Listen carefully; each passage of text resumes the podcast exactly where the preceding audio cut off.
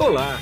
Você vai ouvir agora um episódio do podcast Vida Moderna para ficar atualizado com o que existe de mais moderno e deixa a vida mais interessante.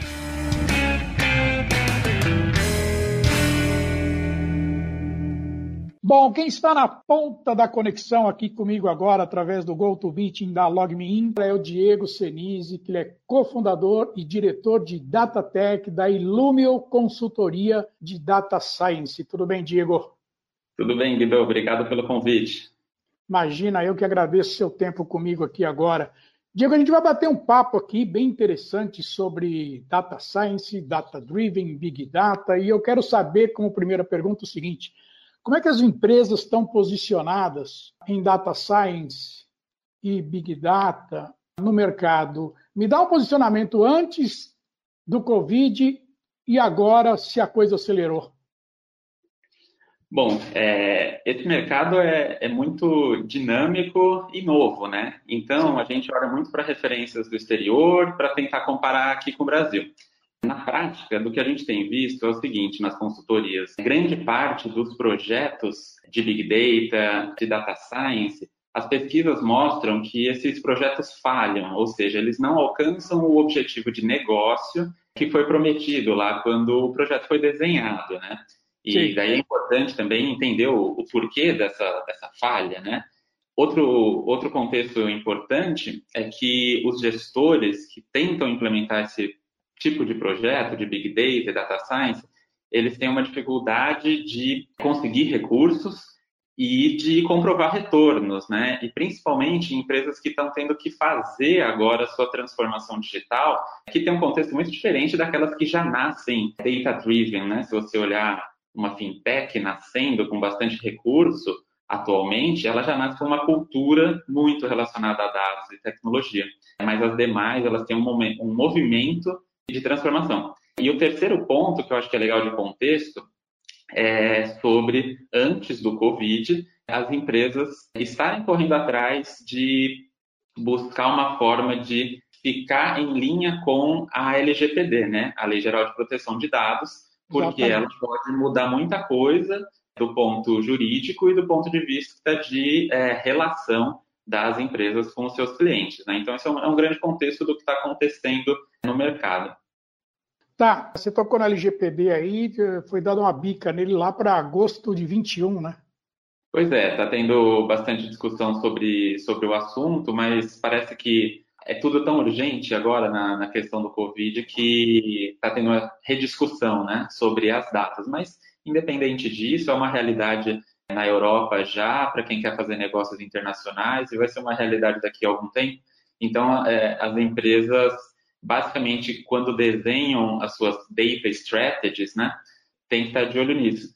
Mas o mais importante é realmente o que você falou, né? Como posicionar dentro das empresas o que é uma área, um profissional e um projeto de Big Data ou de Data Science. Porque Sim.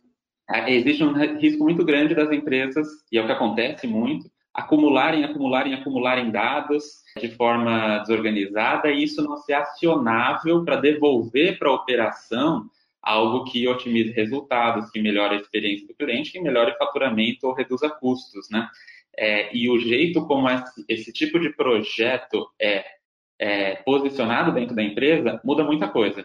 Então, por exemplo, em vários dos nossos clientes, a gente vê que quando um projeto de Big Data ou Data Science, ele é totalmente liderado pela área de TI, em que colocam um profissional de TI, aquele que tem que é, dar suporte, manter a operação rodando, etc., para ter uma nova função super difícil, que é também inovar com dados, é receita para o fracasso, né? Porque você está duplicando o volume de tarefas para um profissional que provavelmente não está capacitado a, a, esse desafio. Então, é um quebra-cabeça bem difícil de, de manejar. É, e, para além disso, ainda tem as questões culturais, né? Cada empresa com a sua cultura pode impulsionar mais ou menos que projetos bacanas saiam do papel.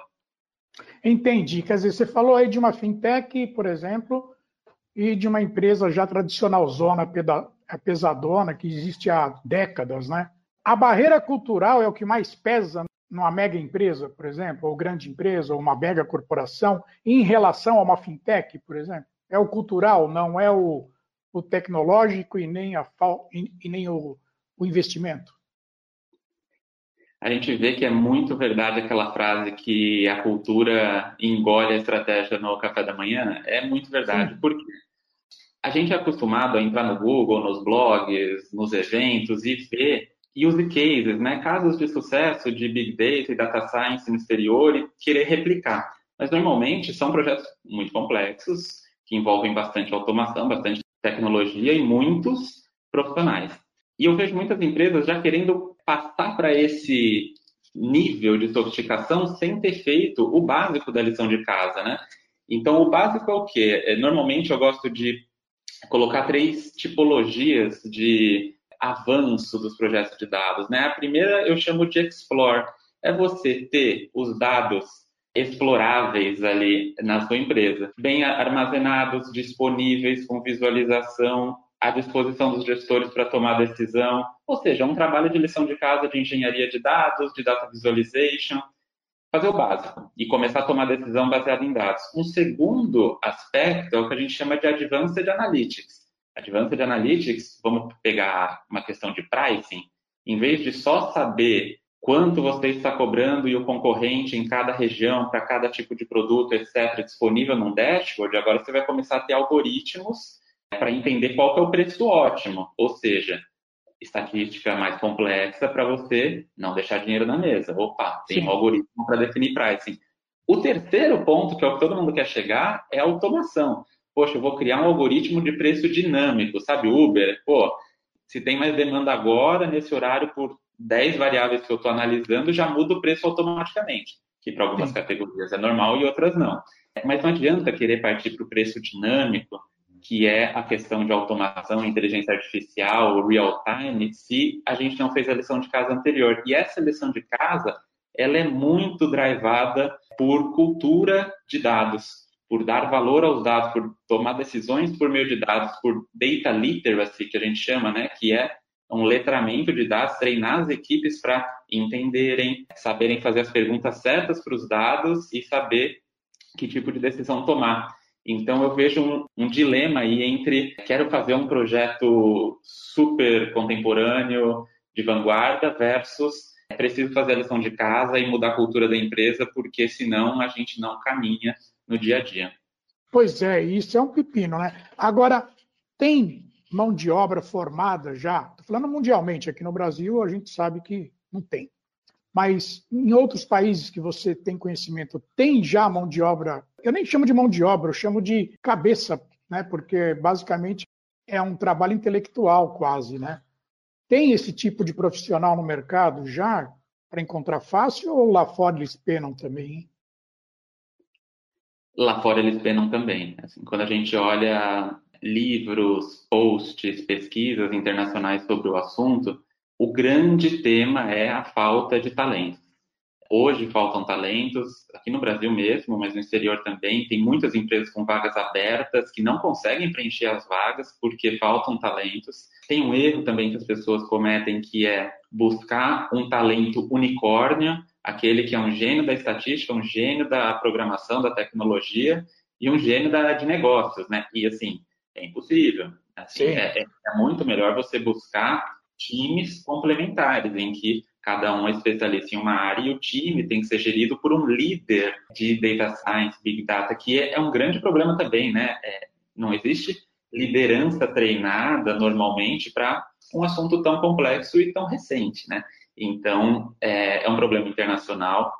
No Brasil, a minha perspectiva é que vai piorar ainda mais, porque o nosso ritmo de produção de talentos capacitados. Então, cursos de graduação, de pós-graduação, mestrado e doutorado é uma coisa que lá fora é muito comum, pessoas de engenharia, de física, de marketing, de administração, de várias áreas migrarem para data science. A gente produz muito pouco desses talentos. Agora está surgindo uma ou outra graduação sobre data science, por exemplo, pós-graduações de big data, mas ainda muito pouco e muito concentrado em São Paulo. Então, esse vai ser um, um problema para o Brasil, até porque os talentos brasileiros, ainda mais numa perspectiva de home office como o novo normal, já estão e vão cada vez mais trabalhar para empresas no exterior, ganhando em dólar, que está muito valorizado. A gente vai ter que brigar para reter um talento aqui que está sendo é, prospectado por um time de RH nos Estados Unidos e o dólar são seis reais. Então, é, realmente, a gente vai ter um problema pela frente. Para atacar esse problema, existem algumas opções, né? Uma opção é você ter treinamento dentro da sua empresa. Você assumir que não vai trazer ninguém perfeito e ter Sim. uma linha de treinamento muito bem feita dentro da empresa e capaz de reter essas pessoas, né? Essa é uma, é uma necessidade, não é nenhuma possibilidade. Assim, tem que trazer a pessoa para formá-la dentro das empresas. Entendi. Quer dizer, eu não tinha pensado nisso, cara, mas você tem toda a razão, sabe? Quer dizer, cabeças não vão precisar sair do Brasil mais, não, para trabalhar lá fora, né? Teoricamente, em alguns setores, obviamente, né?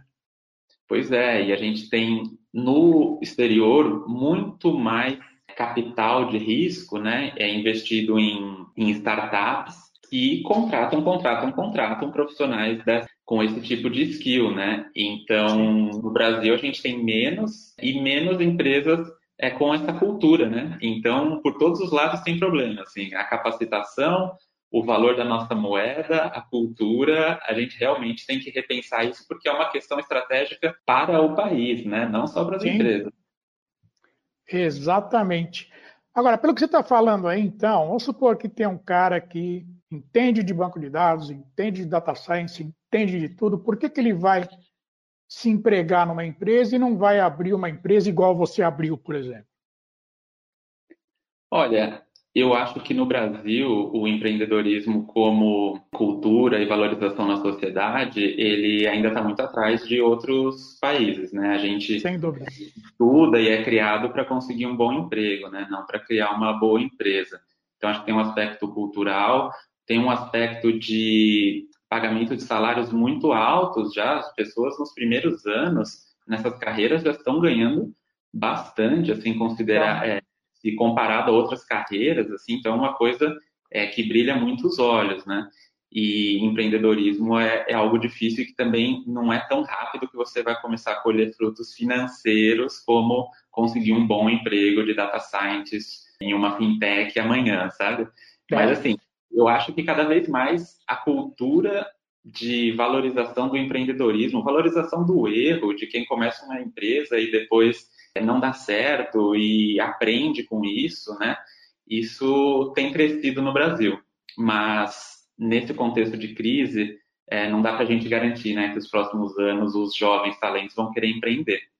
É... É, e, e, também tem uma coisa aí, não é todo mundo que é empreendedor também, né? Quer dizer, tem gente que se sente muito mais segura trabalhando atrelada como funcionário de uma grande corporação, né? Exato, exato. É, no meu doutorado, por acaso, foi uma coincidência que eu estou estudando traços de personalidade, né? É, e a conexão disso com tecnologia e comunicação.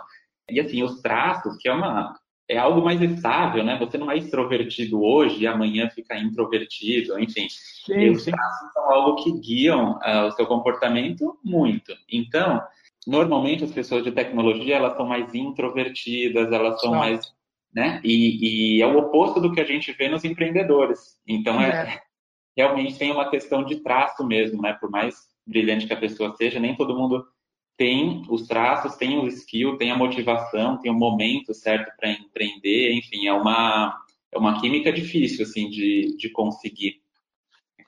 Entendi. Agora, já que a gente falou em empreendedorismo, como é que você criou a Data Science? Quer dizer, é você, você deve ter mais algum sócio aí, alguma coisa assim, né? Como é que vocês estão posicionados no mercado hoje? Legal. A nossa história, ela começou... A Ilumeu, desculpe, a, a Ilumio, não Data Science, a Ilumio, que é o nome da empresa, na verdade, né?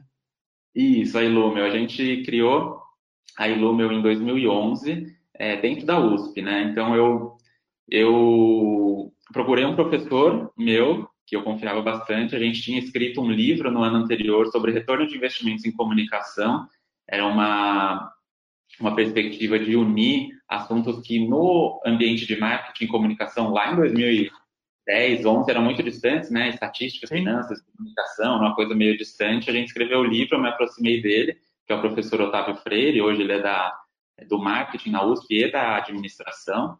Tá. E eu procurei, professor, tem uma ideia, na época a gente queria atacar só um problema que era fazer análise de dados e modelagem para recomendar qual celebridade deve ser contratado por qual marca, a qual preço, enfim. É uma questão bem específica.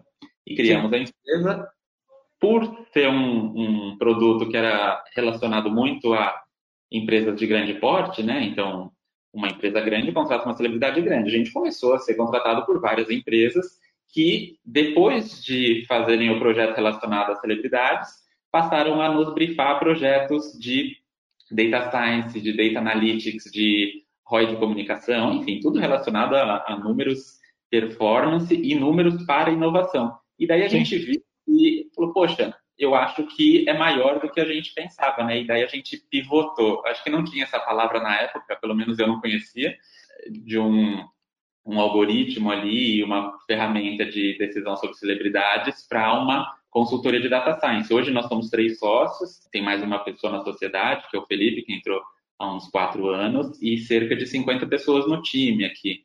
É, e tem pessoas de todas as, as, formações, assim, tem gente de engenharia, de marketing, de matemática, de programação, enfim. É, mas foi um, um, uma trajetória que a gente não previu, assim, no nosso business plan, que esse ia ser o rumo, né? A gente foi aprendendo ao longo do caminho e a gente aprendeu principalmente que essa conexão entre academia e mercado é muito frutífera. Assim, a gente lê papers que são publicados normalmente em inglês, nos Estados Unidos, etc., mas papers científicos que a gente acaba usando nos projetos para desenvolver método, para desenvolver análise. E no Brasil isso não é muito uma cultura, né? Parece que não. o que está lá na academia é teórico e o que está no mercado é prático. Então essa conexão também nos ajudou muito a, a colocar novidade na mesa para as pessoas que estavam nos contratando. Entendi. Você teve algum funcionário já que era meio um, um cara bom para caramba, assim, um gêniozinho que ele foi levado para outra empresa, por exemplo? Você treinou Sim. o cara para caramba, aí chegou uma empresa lá e levou ele. Já teve isso ou não? Sim, sim, várias vezes. Tem um, tem um caso um caso bacana que é de um funcionário que saiu aqui da Illumium é, é. E foi para uma, uma dessas grandes consultorias. Nossa, eu vou para uma grande consultoria e, obviamente, é outra estrutura, né? A gente tem Sim. É mais uma boutique, né, de data science, uma mega consultoria e tal. Ele trabalhou um ano lá levantou a mão e falou: Pessoal, eu quero fazer meu mestrado é, lá na USP. E, pô, cara, riram da cara dele, né? Porque as aulas do mestrado elas são ou de manhã ou de tarde. E Sim. isso pune a produtividade na prática, né? é. né? É. E ele acabou retornando, fa fazendo o mestrado dele enquanto trabalha aqui e está até hoje aqui conosco. E para a gente é super desejável, por essa cultura que a gente criou, que a pessoa esteja lá segunda de manhã, quinta à tarde, estudando para complementar o conhecimento e utilizar aqui na empresa. Claro. Mas acho que para a maioria das empresas é, são dois dias com pouca produtividade, né? Então, isso também tem ajudado a gente a reter talentos e atrair talentos de outras empresas, porque essa flexibilidade é muito rara e o data scientist, o profissional de dados, ele quer se sentir avançando, ele quer estudar, ele quer tempo para ele mesmo, né? É, é, muito diferente. Eu acho que as empresas vão ter que se adaptar a isso. Se for só como um funcionário qualquer, fica batendo ponto ali, trabalha que nem um maluco 10, 12 horas por dia, a gente não vai conseguir reter é, os talentos. Então, acho um, um, caso bacana, mas olha, é difícil esse mercado, como tem poucos talentos, é, o assédio é muito grande. Eu imagino. Bom, foi ótimo papo. Eu vou querer conversar com você de novo lá no segundo semestre, que está logo aí, mas mais para frente, mais no final do ano, para ver se teve alguma novidade, alguma mudança pós-Covid, porque espero que essa Covid-19 termine antes do final do ano, né? Vamos ver se dá para acontecer isso. Mas muito obrigado por sua entrevista e a gente volta a se falar logo, tá bom? Obrigado a você e parabéns pelo programa. Imagina, obrigado você. E aqui foi Guido Orlando Júnior, diretor de conteúdo do portal Vida Moderna. Tchau. Você acabou de ouvir um episódio do podcast Vida Moderna. Assine grátis nos apps Spotify, iTunes, Deezer, Tuning, Google Podcast e Android Podcast.